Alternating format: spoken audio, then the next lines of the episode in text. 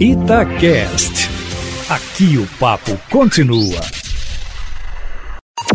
Em cima do papo, com Edilene Lopes governador Romeu Zema disse hoje, durante live promovida pelo Conexão Empresarial, que a escala de pagamento do servidor público estadual provavelmente será divulgada no final da semana que vem.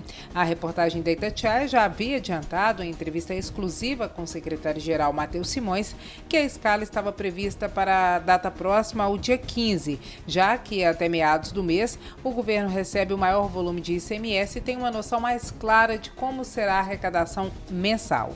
A primeira parcela dos 3 bilhões de reais de ajuda do governo federal deve ser depositada também no dia 15, no valor de 750 milhões de reais. O secretário de Planejamento, Eustáquio Otto Levi, já havia anunciado em reunião na Assembleia que saúde e segurança devem receber nesta data, no dia 15. Também, para o mesmo dia, está prevista a reunião entre o governador e os chefes do Legislativo e do Judiciário para poder discutir uma possível diminuição no valor dos repasses para outros poderes poderes.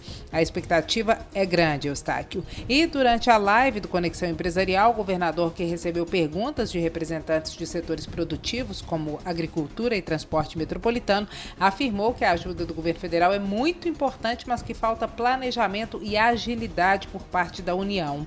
E por meio de nota, Eustáquio, o governo do estado respondeu à acusação do Sindicato dos Auditores Fiscais de Minas Gerais, o Sindifisco, que afirmou ontem, conforme nós informamos aqui, que o executivo Executivo, neste mês, terá dinheiro para pagar o salário integral dos servidores e fazer o repasse para os poderes, e que o governo exagera ao falar de queda da arrecadação para colocar o terror na população e pressionar a Assembleia a aprovar reformas como a da Previdência. Em nota, a Secretaria da Fazenda afirma que a avaliação feita pelo Sindifisco é irresponsável e desconsidera que o Estado tem vários outros compromissos a honrar. Citou, por exemplo, que de janeiro a maio foram destinados 1, 1,67 bilhão de reais para finalizar o pagamento do 13º de 2019, 1,4 bilhão para pagar as primeiras parcelas de repasses atrasados para as prefeituras, 110 milhões de reais para o auxílio fardamento para profissionais da segurança pública e 440 milhões de reais estão reservados para uso exclusivo da Secretaria de Saúde. Para registrar Eustáquio Ramos, o governador Romeu Zema sancionou a lei que prevê o impeachment dele em caso de atraso prazo de duodécimos para os outros poderes. E em nota, o governo respondeu que os repasses serão feitos mediante disponibilidade financeira. A mesma lei também estabeleceu um cronograma de pagamento de emendas parlamentares para os deputados, individuais, de blocos e de bancadas.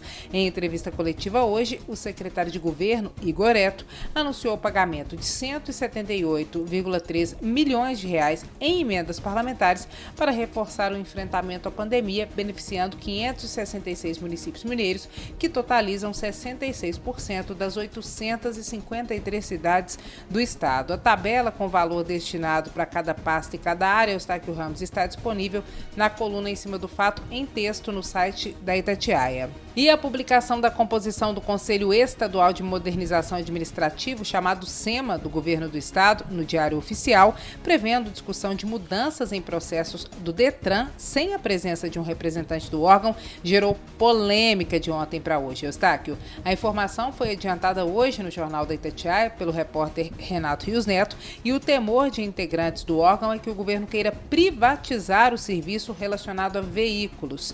A Itatiaia procurou o governo do Estado para perguntar se há algum interesse em privatizar o serviço, por que nenhum membro do órgão foi chamado para compor o conselho, se há alguma preocupação específica relacionada à corrupção no órgão e se isso teria influenciado a decisão de não incluir nenhum integrante no grupo.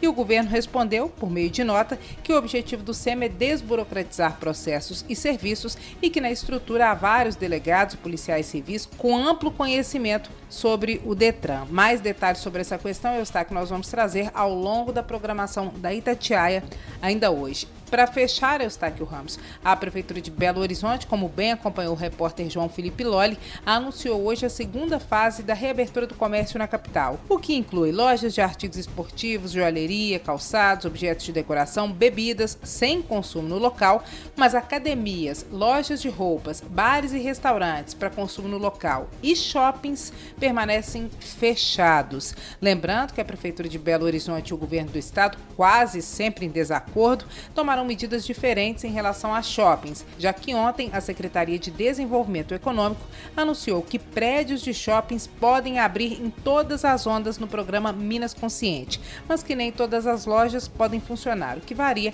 de acordo com a condição de cada cidade. Em Belo Horizonte, shoppings permanecem fechados. Questionado sobre a ausência do prefeito Alexandre Calil na coletiva, o secretário de Saúde de Belo Horizonte, Jackson Machado, respondeu que o prefeito está em total acordo com o que está sendo anunciado, mas que, abre aspas, só vem para fechar Fecha aspas.